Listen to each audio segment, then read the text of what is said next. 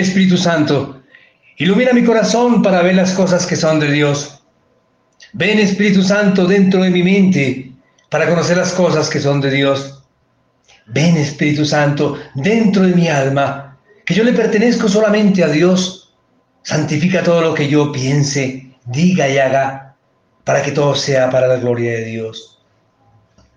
Oh Espíritu Santo, amor del Padre y del Hijo, inspírame siempre lo que debo pensar, lo que debo decir, cómo debo decirlo, lo que debo callar, cómo debo actuar, lo que debo hacer para la gloria de Dios, bien de las almas y mi propia santificación.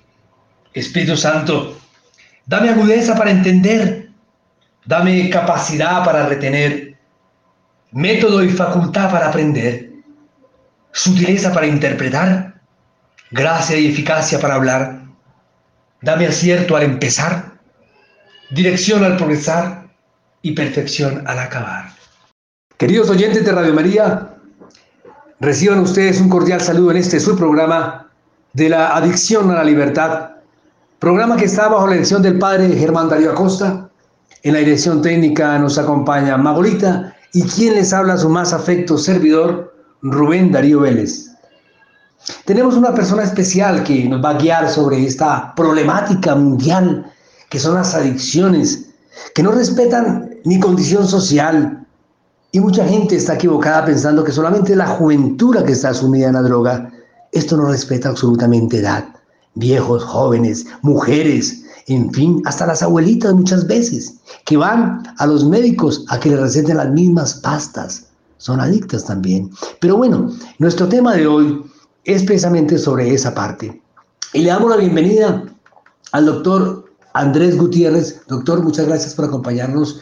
Rubén, muchas gracias por la invitación. Andrés Gutiérrez, psicólogo clínico, experto en fenómenos sociales, con más de 22 años de experiencia en rehabilitación psicosocial de personas con problemas de adicciones y todos los demás temas en salud mental. Además que es el director de la Fundación Semillas de Vida, que algún día hablaremos sobre su experiencia porque es bastante interesante y también sobre sus estudios. Y me permito aquí decirlo, ha estudiado con los mejores psicólogos, los padres franciscanos, que yo de hecho me crié con ellos. Terciarios. Los, los franciscanos terciarios. Los capuchinos, que es una rama de los franciscanos. Y los capuchinos son los mejores, son, son extraordinarios. Toda la rama de los franciscanos son, son extraordinarios. Pero bueno, queremos llevarles cada 15 días a sus hogares una serie de programas relacionados con las adicciones y esclavitudes y dependencias que describen la realidad de casi todos los seres humanos. Este programa está dirigido especialmente a las madres o personas que están sufriendo con sus seres queridos esta enfermedad de dependencia al alcoholismo, a la drogadicción, a la ludopatía, adicción al sexo, a la internet, o varios pecados capitales. Bueno, sin más, el tiempo es muy corto, de manera que vamos a darle inicio a este programa. Doctor, este programa relacionado con las adicciones, con las personas que están sumidas en esto, pero yo quiero, quisiera como comenzar preguntándole, ¿qué es un adicto? ¿Quién es un adicto? Inicialmente el término de adicto nace hace muchos años, hace muchos años, eh, en la época romana. Incluso el término nace de la palabra del latín adictus, que traduce esclavitud. En esa época eh, se comercializaban esclavos y se les llamaba adictus. Yo quiero un adictus. Y en ese sentido, eh, a estos tiempos modernos, nos estamos dando cuenta que el término es supremamente apropiado. Adicto, pues es esclavo. Y hoy en día, pues las personas que son adictos son esclavas a algo, específicamente a sustancias psicoactivas, específicamente incluso a, a sustancias no psicoactivas, es decir, dependencias psicológicas o dependencias físicas. La persona adicta no es la persona que está teniendo un consumo esporádico la persona adicta, hablando en el campo de las adicciones, es una persona que tiene una frecuencia en su dinámica de consumo. Por ejemplo, la persona adicta que ya está bajo esa dependencia que, a la que me refería anteriormente, psicológica o física, es la persona que tiene una frecuencia de consumo, por ejemplo, diaria, que al día tenga eh, una serie de consumos, tres veces al día, o a la semana tenga 15 veces de consumo, o al mes tenga 20 días de consumo. Es decir, la persona que toma alcohol, que tome todos los días, que necesite la sustancia y que esté todo el tiempo en el contexto esa sustancia. La persona que fuma marihuana necesita estar consumiendo todo el tiempo para, para sentirse bien, porque no podríamos ni decir para desempeñarse, porque las personas que consumen marihuana y que son adictas no pueden tener ni un trabajo estable, no tienen una relación estable, no tienen eh, un vínculo estable familiar. Es decir, la persona que tiene un consumo de sustancias psicoactivas, un consumo de juego, adicto al juego, a la ludopatía, o adicto a los videojuegos, por ejemplo, o adicto al celular, la nomofobia, son personas que se encuentran incapacitadas bajo el acto de, del consumo de la sustancia. Entonces allí ya podemos empezar a entender que esta persona está adicta y al tener adicción, o sea, al ser esclavo de ese, de ese comportamiento en búsqueda del placer, pues se termina constituyendo una enfermedad o un trastorno de la conducta basado en cada una de las problemáticas que presenta el paciente. Qué bien, sí, sí, me recuerda realmente esas películas que en alguna ocasión veíamos, mi padre sobre todo, de los gladiadores, ¿no? Donde realmente eh, las personas esclavas eran vendidas, o muchas veces, sí, el adicto quiere decir esclavo, ¿no? Y, eran vendidos también por sus, sus deudas. Cuando no podía pagar esa persona, la llevaban y la entregaban al deudor, a la persona que le debía. Y esa persona podía hacer lo que quisiera, ¿no, doctor? Que lo que quisiera con una persona hasta la muerte, lo podía matar. Y me lleva a pensar que esta adicción también puede llevar a la persona hasta la muerte. Hay, adicciones también que tienen un componente económico, hablando de lo que estás diciendo, adicto eh, no a las deudas, pero sí a las compras. Entonces hay personas que tienen un mal manejo del recurso económico que prefieren gastarse el dinero, por ejemplo, en satisfacer eh, ese placer a partir de un bolso, una cartera, eh, un viaje, todo menos cumplir con sus responsabilidades. Y ahí hay un trastorno también que tiene que ver con un trastorno psicológico económico, como se determina ese tipo de trastornos, un poquito basado en, lo que tú estás diciendo como ejemplo de las deudas, de, ese adictus, de esa esclavitud. Hoy muchas personas están esclavizadas a las compras. Lo que pasa es que, digamos que de una otra manera, no está tan, tan estigmatizado ese, ese tipo de, de, comportamientos porque de una otra manera pues está aceptado socialmente, eh, pero lo que vive esa persona a nivel psicológico es igual a cualquier otra persona que está teniendo un consumo de sustancias psicoactivas. Y es que las compras irracionales, hablando un poquito de esas compras, eh, se dan en la persona, por ejemplo, que tienen la misma camisa, pero de 10 colores diferentes, pero es la misma. O en ocasiones la misma camisa del mismo color. Eh, llegan a un lugar solo por comprar, porque la compra da placer, pero más allá de eso son personas vacías que se sienten muy mal y estas personas dentro de la evidencia científica se ha comprobado que tienen unos rasgos, eh, digamos que más con una tendencia del estado del ánimo depresiva. Compran momentáneamente, se sienten bien momentáneamente, pero casi que al instante se sienten mal. Por eso necesitan estar constantemente en ese ciclo adictivo y de esclavitud que pareciera eh, para otras personas que fuera algo muy sencillo, pero realmente la persona está atrapada en, ese, en esa situación. Qué, qué interesante, qué interesante. Por eso precisamente en nuestro comienzo hablamos del alcoholismo, drogadicción, la ludopatía, ¿no? Que, que no sé, doctor, usted me corregirá, eh, que digamos esa persona que es compulsiva a comprar, a comprar y que, que no se está metiendo nada en la cabeza, porque un drogadicto o un adicto se está metiendo alguna sustancia que genera en el cerebro algún cambio físico, pero esta persona no se está metiendo nada. Y, piensa eso, ¿no? Es muy similar a la ludopatía. Piensa que como no se está metiendo nada, no le está haciendo nada, daño a nadie. Claro. Pero lo que pasa es que su cerebro está simulando todo lo que tiene que ver con el sistema de recompensa. es decir, el placer de un adicto de consumo lo obtiene mientras... Eh, eh, digamos que consume la sustancia, la lleva a su boca y la sustancia entra e intoxica su cuerpo. La persona que está en la ludopatía, en la nomofobia, que es la adicción al juego, que es una, una adicción, me gustaría que si me das la oportunidad para, para, para, el otro año, pudiéramos hablar de eso, donde hemos visto personas que nos han venido a consultar, papás supremamente desesperados, porque muchos... Eh, eh, hemos conocido historias de niños, niñas y adolescentes que se han quitado la vida porque le quitan el celular. Ahí no hay ninguna sustancia que esté intoxicando. Lo mismo en la ludopatía, las personas que juegan, ahí no hay una sustancia que está entrando al cuerpo a intoxicarlo. Pero eso no significa que no está generando el daño.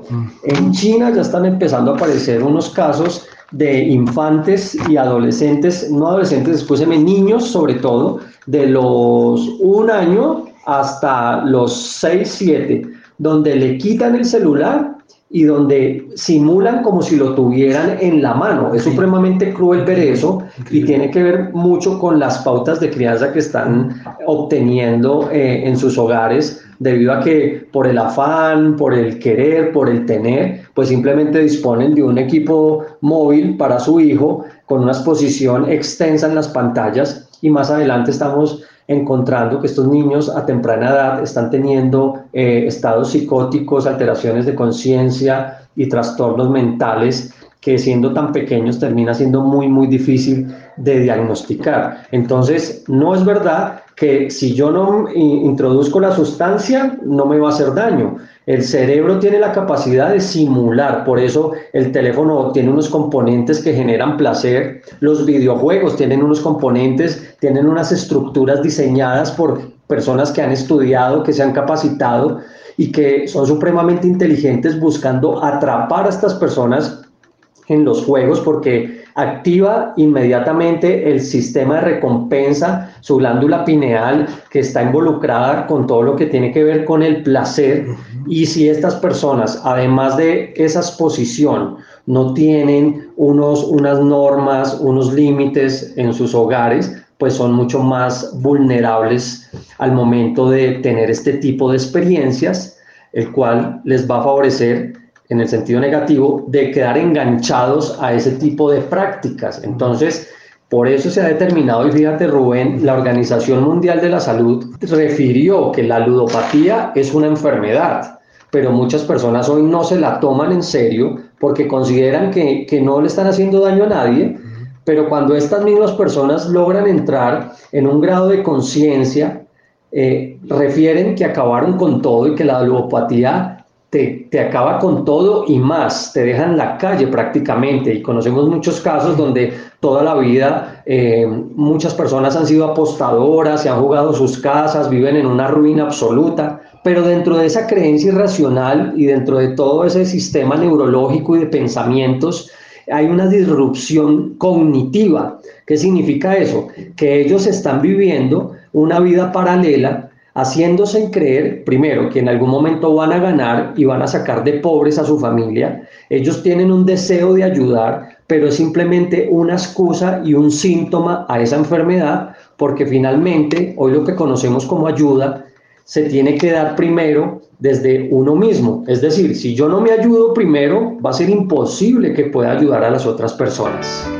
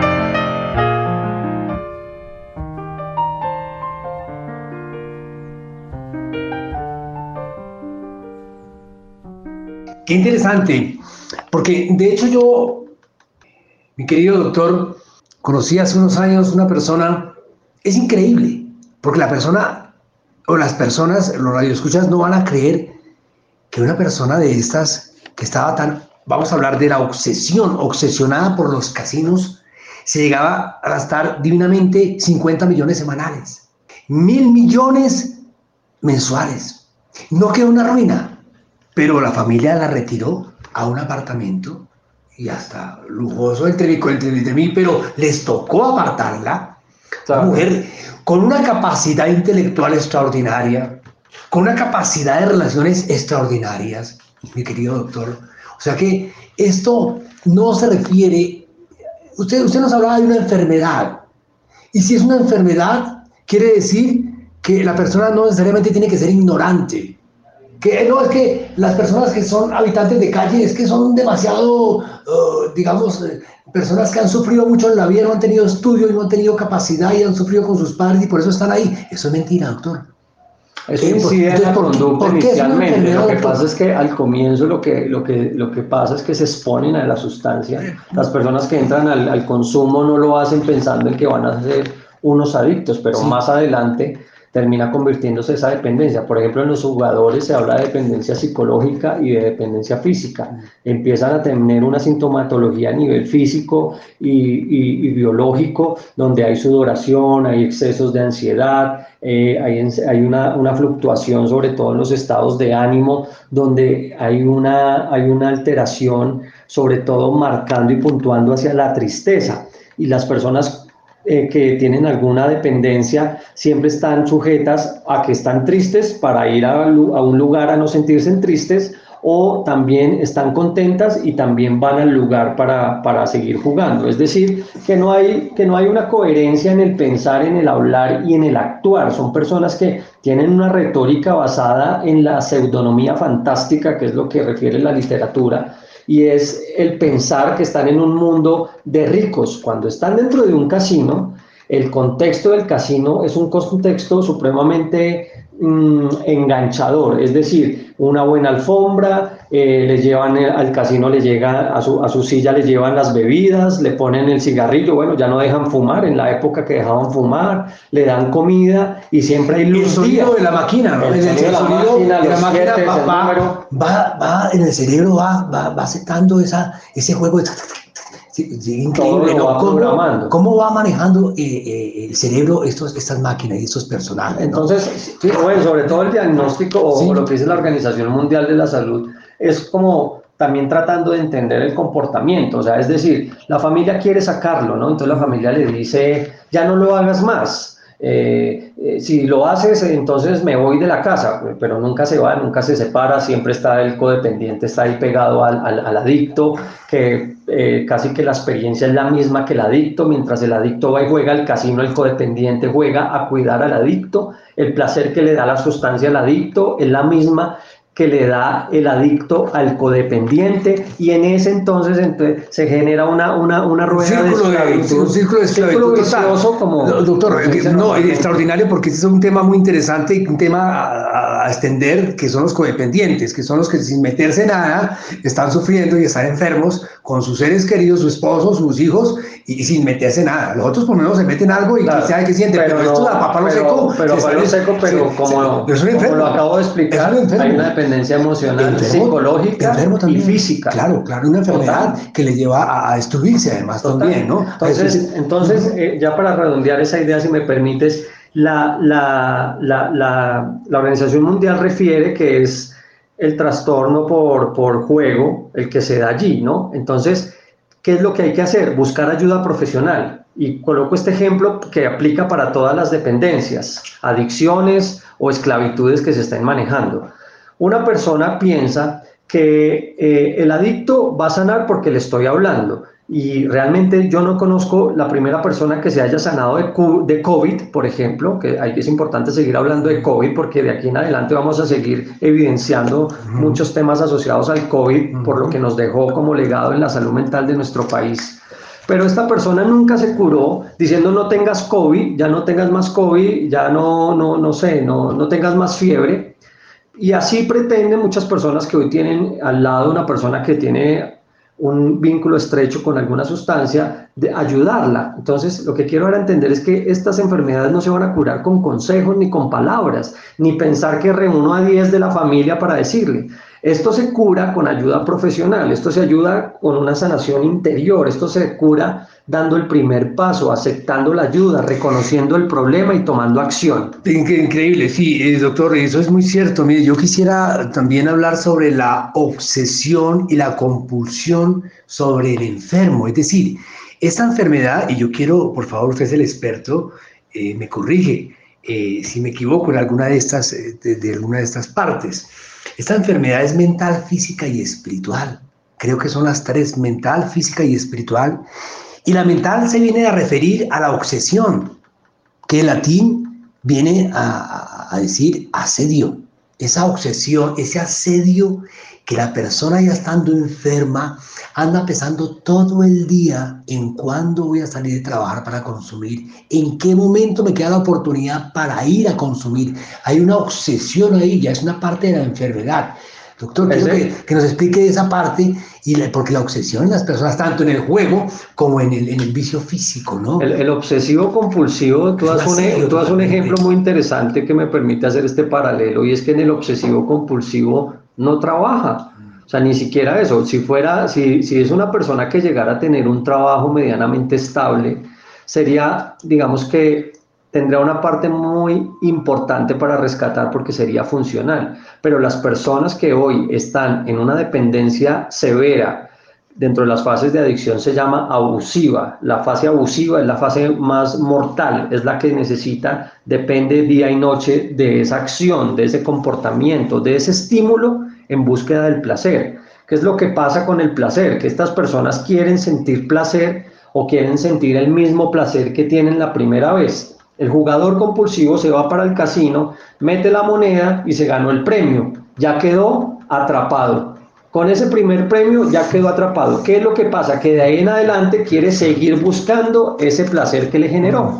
La persona que consume marihuana es exactamente igual. Tiene una experiencia con la marihuana, Inicialmente pareciera que fuera indefensa, pero más adelante, cuando se genera esa esclavitud con la sustancia, nos damos cuenta que mm, corre riesgo, que no logró generar el mismo placer que generó la primera vez.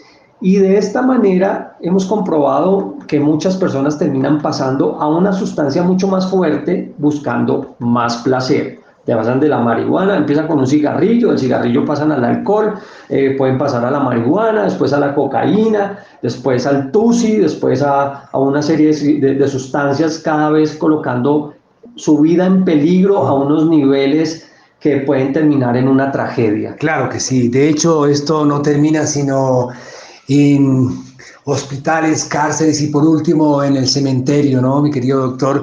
Y la obsesión, yo siempre, me he preguntado porque la obsesión es algo increíble en el enfermo, si no se trata como usted bien lo dice. Y la obsesión cuando este enfermo llega a probar lo que usted dice, doctor, la primera dosis, ya cuando está enfermo, ya la compulsión o sea, el cerebro, la parte física, estamos hablando mental, que es la obsesión, la física, que es la compulsión, ya no puede parar. Ya le ordena, es algo así, me, me excusará el ejemplo, doctor, cuando uno quiere ir al baño y uno le dice al, estómago, no, espérese, o, voy o voy, o voy o ahí está. Sí. orina o orina. Tiene sed, o me agua o qué.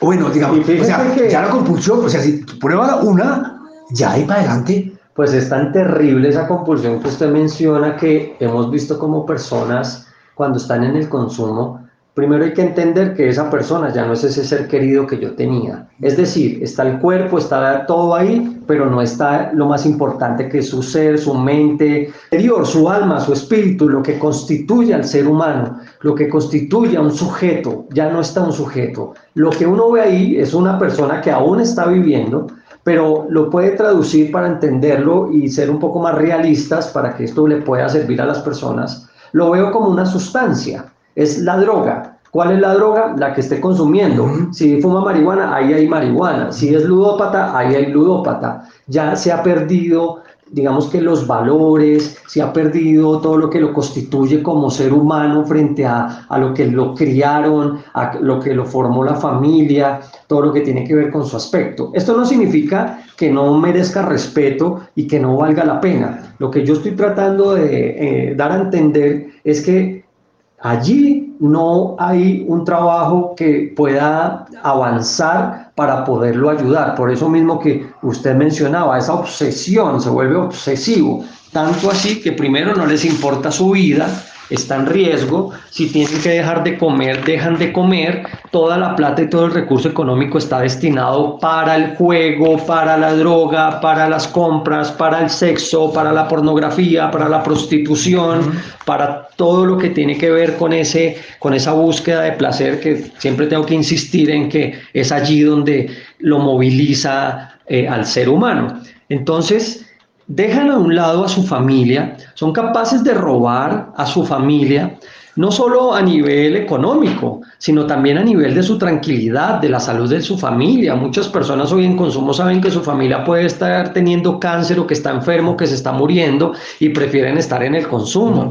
Muchas personas, incluso con hijos pequeños, eh, se, empiezan a desentender de sus responsabilidades como papá Imagínense cómo será esa compulsión tan tremenda para que una persona llegue a ser tan cruel. Insisto, ahí ya no está la persona, está la sustancia y, mi ejemplo da para que entendamos que ese es el comportamiento que vamos a obtener.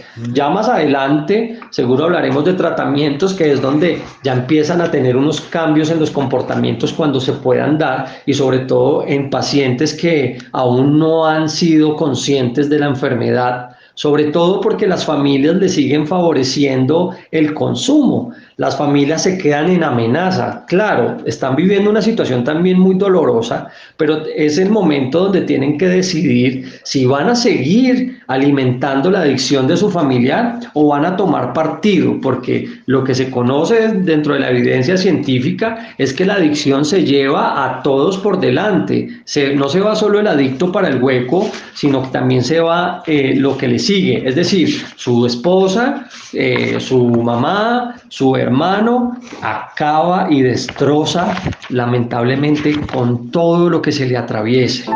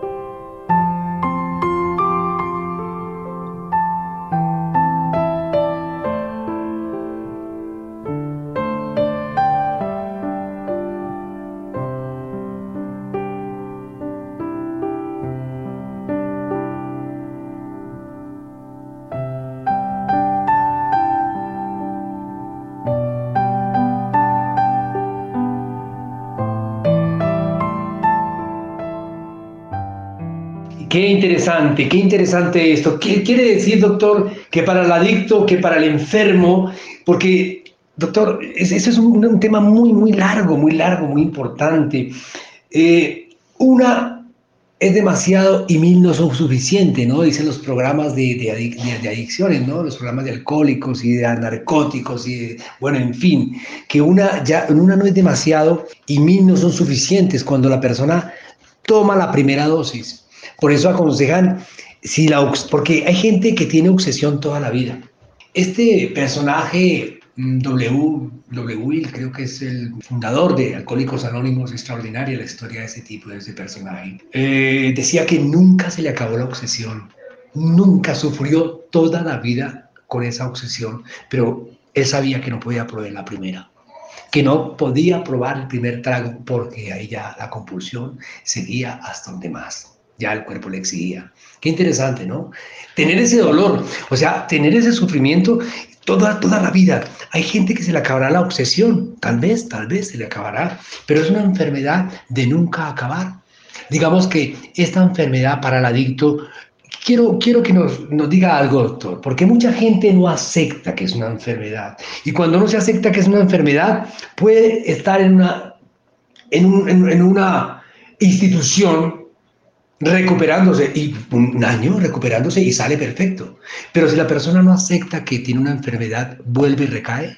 ese es el gran problema que, que, uno en el momento de intervenir pacientes y, y, familias se da cuenta que aún no son conscientes. Las familias por un lado piensan que, que es un juego cuando uno les dice que puede perder la vida a su familiar o que puede recaer o que puede estar en una clínica psiquiátrica de por vida si corre, si corre, eh, si, pues si logra encontrar un cupo mejor en una clínica y, corre suerte, eh, también lo puede encontrar en un cementerio, también lo puede encontrar en, una condición de prisión, pero las familias piensan que eso es mentira, muchas piensan que es mentira, que eso nunca va a pasar. Les da más, les da más miedo eh, que llevarlas a recuperar porque sienten que se les va a acabar la vida.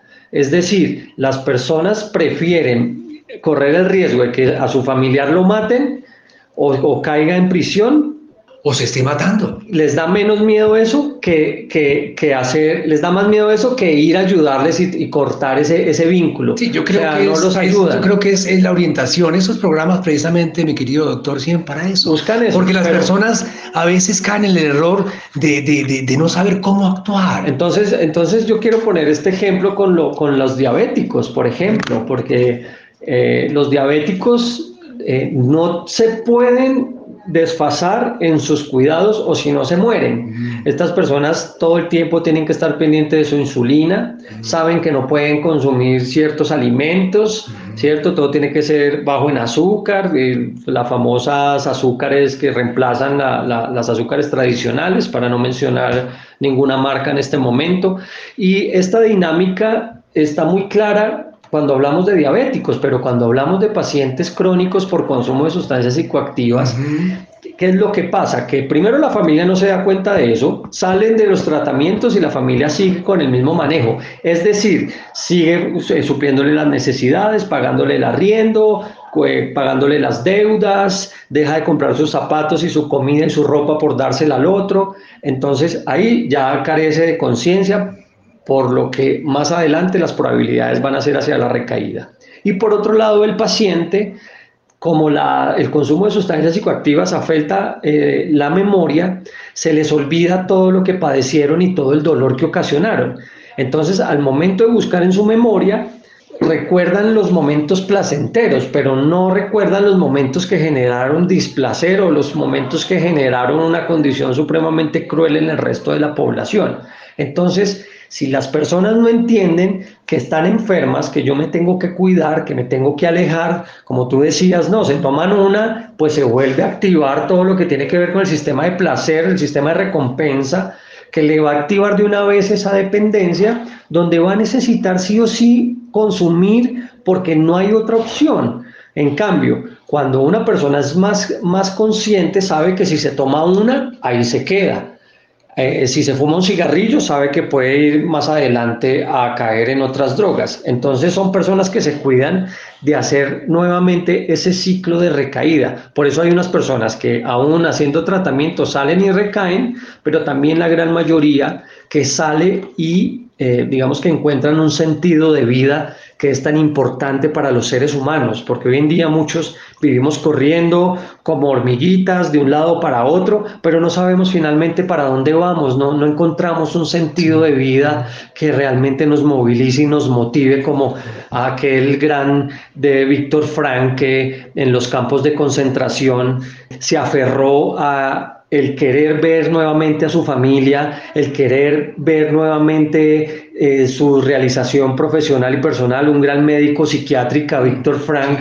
quien después escribió un libro, nos enseña que a él lo que lo llevó a superar la vida fue su sentido de vida. Cuando se concentra en su sentido de vida, en los campos de concentración, que fue una experiencia muy difícil, donde habían miles y miles de muertos, él fue uno de los grandes sobrevivientes. Entonces, ¿qué es lo que estamos encontrando en la población consumidora de sustancias psicoactivas?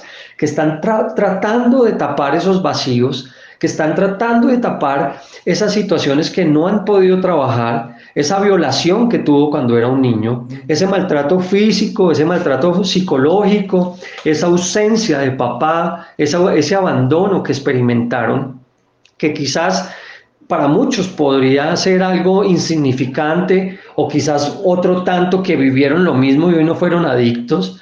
Eso está muy bien para ellos, pero hay otra parte de la población que lamentablemente sí le afectó y sí ha hecho que hoy permanezcan en ese suicidio continuado, que es en el que permanece una persona que constantemente se está autodestruyendo. Y muchos se preguntarán, ¿cómo así que suicidio? Cuando usted ve a un hijo que si llegara a ver, ojalá que ninguno tenga que ver esa experiencia, porque yo creo que eso es muy difícil de afrontar. Pero, por ejemplo, que usted viera a, su ser querido allá en el salto del Tequendama, a, a punto de, de saltar, usted seguramente va a correr y lo va a atrapar y lo va a coger con todas sus fuerzas y le va a decir que no lo haga y lo va a amarrar y se lo va a llevar seguramente para una clínica y le va a salvar la vida. Pero muchas personas ven hoy un suicidio en la drogadicción y se quedan cruzadas de brazos. Ojalá que este programa le pueda servir a esas personas para que despierten. Primero, para que ayuden a sus seres queridos y segundo, para que esas personas también tomen decisiones, porque hoy sabemos de muchas personas que están viviendo relaciones supremamente indeseables y esta vida es muy corta como para que nosotros estemos viviendo una situación desfavorable en nuestra vida. Nadie se merece vivir de esa manera. Que eso puede empezar a constituirse como un gran motivador y como un gran sentido de vida. Muchos se tracen metas y el volver a nacer y el volver a empezar sería una de esas, pero también con una conciencia de las realidades que se están enfrentando cada uno de ustedes en sus hogares. Qué interesante, qué interesante saber que este mundo muchas veces nos lleva al ojo, a lo que vemos y escuchamos, al consumismo, al ser adictos, al comprar, al que si las madres o los padres no tienen eh, un regalo ostentoso o los tenis de mayor marca o la camisa con el mejor emblema o qué sé yo, se traumatizan porque el hijo se va a traumatizar. O lo que ustedes nos hablaban ahorita, el doctor nos hablaba de, de, los celulares, de la tecnología, que si no al muchacho no le regala esto, entonces se va a traumatizar. Qué interesante, doctor. Rubén, y agregando un poco a esa, a esa noción que compartes tan interesante, el alcohol hoy está pero de una manera desaforada, entrando a los hogares y entrando a, niños, niñas y adolescentes y azotando la vida de, y los hogares colombianos porque se cree que es la única manera de tener felicidad. Y si bien pues inhibe el sistema nervioso central, inhibe unas emociones, el miedo genera un poco más de euforia y al generar euforia genero endorfinas y al generar endorfinas venzo eh, el miedo, la timidez y otra serie de emociones que tenemos los seres humanos normales y naturales, pero que el alcohol termina impulsando a perder los miedos eh, irracionales seguramente, es allí donde también hay que tener mucho cuidado, porque esto no puede ser el centro de la reunión. Creo que el centro de la reunión, y estoy contigo en lo que, lo que mencionabas, es sobre todo rescatar los valores espirituales, es hacer unos tiempos de pausa y de reflexión en la familia para que nos preguntemos y, digamos, bueno, eh, que, en dónde estoy, qué pasó, qué ha pasado y qué va a pasar